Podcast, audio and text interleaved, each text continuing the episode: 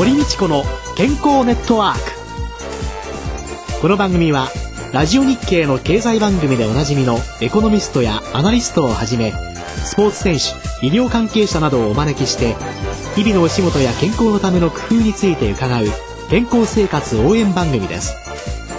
新しい時代の健康と美しさを創造する「コサナの提供」でお送りいたします。未来を開くテクノロジー。サイエンスに裏付けされた製品とサービスコサナは独自のビジョンによって新しい時代の健康と美しさを創造し皆様のより豊かな生活に寄与したいと願っています正直に科学する私たちはコサナです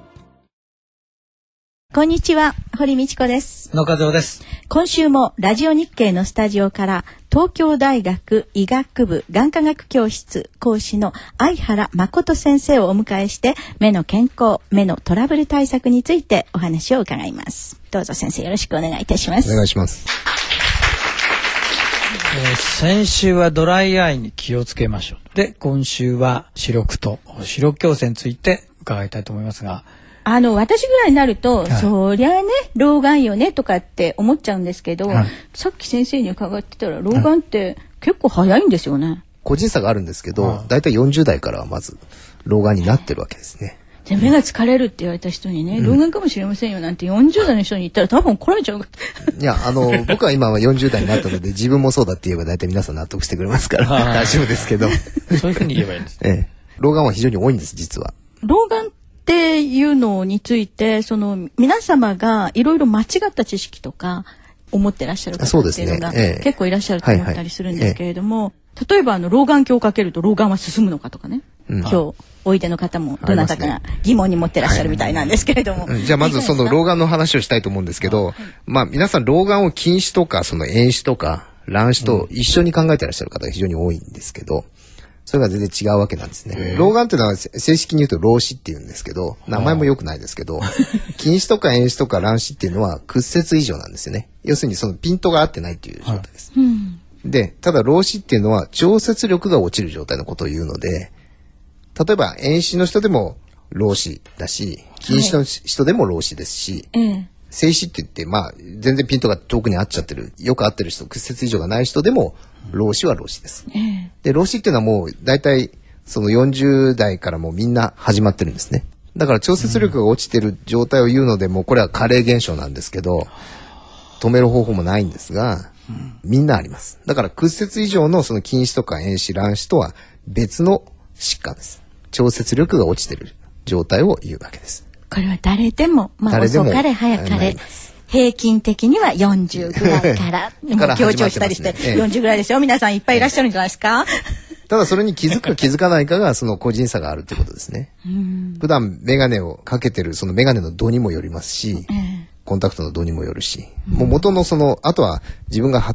普段過ごしてる環境にもよるんですよね。気づくか気づかないか。だから、調節力がないっていう状態だから、まあメガネかけて遠くは見えるけど近くは見えないっていうのがほとんどの、まあ訴えですけれども、それはそこまでピントを合わせる機能がなくなるっていうことですから。ただその見えにくくなるっていうふうに気づく前にその他のサインもいっぱいあって、だいたいこう目がすごく疲れやすくなったと。うん、ピントが合いにくいと。で、あとはドライアイみたいな症状も起きますけれども、頭が痛いですよね。それから肩が凝るとか。肩こりは結構いらっしゃいますね。あすごく肩が凝るって。その中にはその、老子になってて、ピント合わせるのにすごく疲れてきてるのに、無理しててなってる人ってのは結構いらっしゃいます。だからそういう方は実はメガネ変えるだけで、肩こりとか頭痛が解消する人が結構いらっしゃる。老子が出てきてるんだけれども、近くが見えないという認識までにはまだいかない人が。まだ至ってないそうですで、い一生懸命合わせて、なんとか見えちゃう。そういうことですで、疲れちゃう。そういうことです。そのなんとか見えるっていうところが、まあ、えー40きぐらいから、厳しいところですね。そうです。っていうことになる。気づかないよね。まあ最初やっぱ気づかないですよ、ね皆さん。そう、認めたくもないでしょうしね。そうえそういう作用は働きますよね。そうですね。だからその原因を他に求めるんで、だから意外とそのメガネ変えたら治りますよって言っても、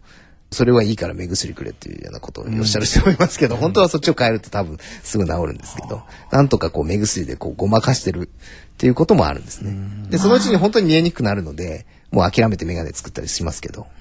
まあ、老眼鏡を作るとき一番抵抗ありましたもんね。そうですね。もうちょっと名前変えるといいですよね、やっぱりね。ご質問にいただいたような老眼鏡をかけ続けると老眼っていうのは本当に進むんですか？いや、あの、なんてことはないでしょうね。その悪くなったことに気づきやすくなるわけですよね。老眼鏡をかけるといい状態に一旦なるので、やっぱりちょっと悪くなったのが分かりやすくなるんじゃないですかね。進むってことはないですよ。別に、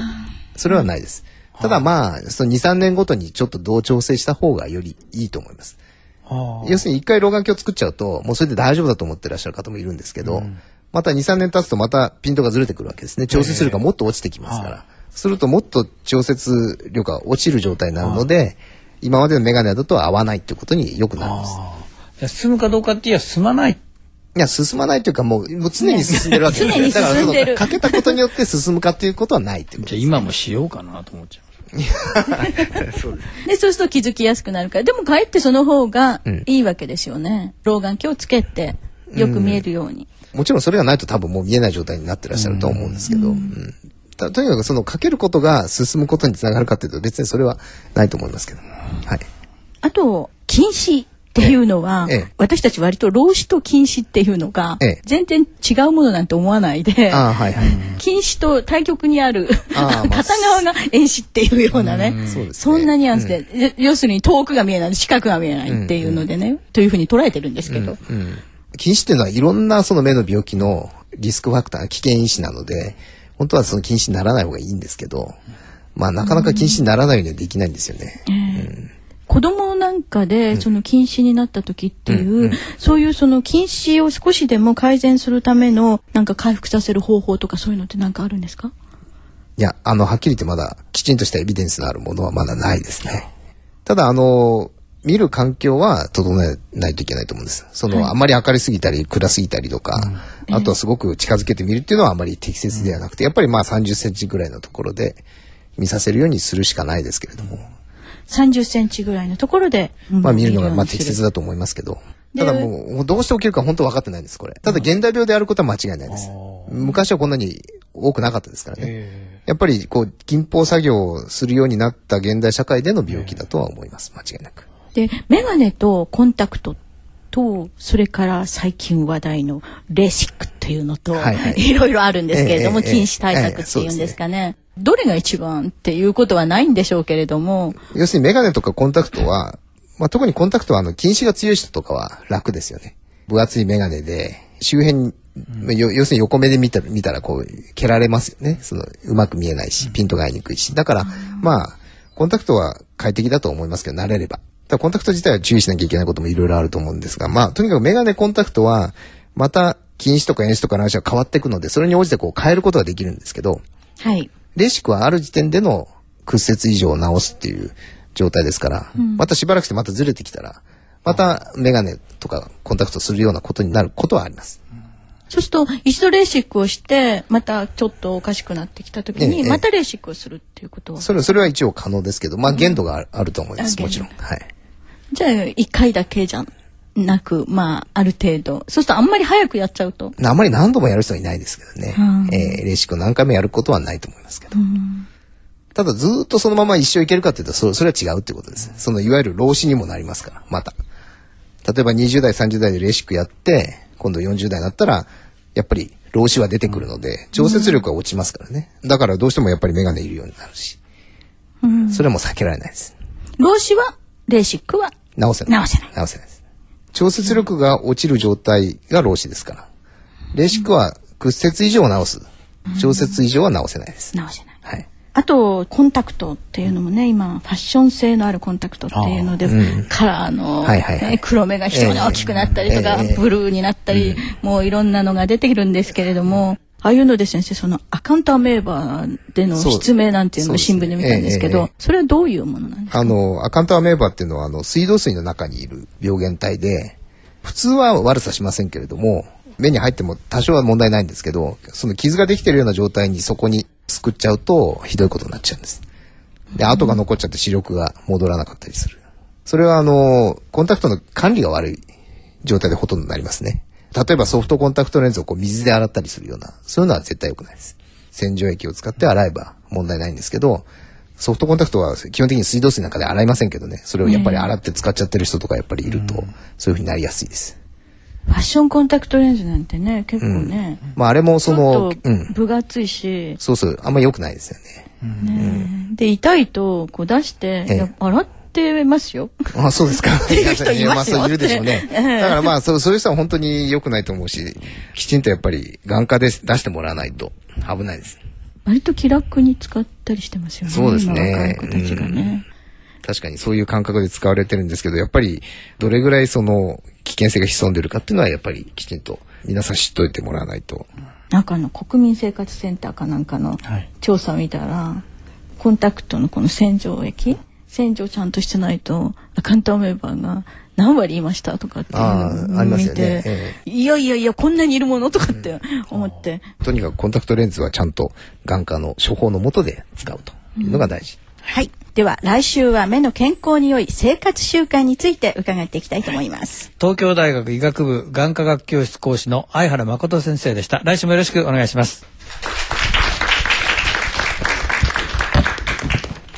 では続きまして小佐奈ワンポイント情報のコーナーです。小佐奈鴨井和美社長にも加わっていただきます。よろしくお願いします。よろしくお願いします。はい。この3週伺ってみてね、ええ思ったのは老眼が40早いよね。老眼って名前は良くないですよね。ねなんか、エイジングアイとかになるんですかね。え。それいいかもしれませんね。老化っていうか肌も同じですけどね。そうですよね。で、そういうのって、だから結局目がちゃんと見えてるから、疲れてても、もうなんとなく老眼が進んでるとは思ってない？見えなくなって初めていく。うんで、病気になってから行くっていうだけじゃなくって、やっぱりどこか悪いのかっていうのを早めに検診をするということの大切さっていうのは、今日しみじみ伺ってて思ったんですよね。早め早めに定期的に検診を受けることで、あなたは医療が必要ですよ。あなたはまだ予防的な生活習慣の改善とかそういうのでいいですよっていうね、そういうのを仕分けしてくれりゃいいんだけれども、なんか病院に行くとね何とも悪くなくてもじゃあとりあえず飲んどきますとかってなると困るかなっていう気はしないでもないんだけど医療費削減っていうことを考えたら私は受診する人の裾野を広げるべきだと思うし、広げた時にただ必要な人じゃない人まで薬は使うことないんじゃないかなっていうね。そこにサプリメントの活用ってもっと注目されていいんじゃないかなって思うんですけどね。メタボリックのあの特定検診が始まった時にも予防的にひどくなる前にこう見つけて対策しようという方向でスタートしたんですけど実際には医療費上がるんじゃないかとかいろんな話があってうまく実際にはいっていないところもあるんですね。医療の中で病気は我々の出番ではなくてそれもあの堀先生の範疇でやっていただくところになりますけれども、まあ、手前のところですね病気にならないいわゆるあの未病という言葉も使われていますが病気手前のところをどうしていくか病気にしないでなんとか維持できればとか改善できればというところがまあ我々の出番だと思いますので 病院の先生方もこう薬が必要な方と必要ない方っていうのはねうまくこう使い分けていただけると全体のその医療費の削減も含めて QOL の向上もできるんじゃないかなというふうに思うんですけれどもね。細なワンポイント情報のコーナーでした。堀道子の健康ネットワークお相手は？堀道子と宇野和夫でした。それでは皆さんまた来週ごきげんよう。堀道子の健康ネットワーク。健康と美容についてもっと詳しく知りたい方はぜひコサナのサイトへ。検索で「コサナ」カタカナで「コサナ」と入力してください。この番組は新しい時代の健康と美しさを創造するコサナの提供でお送りいたしました。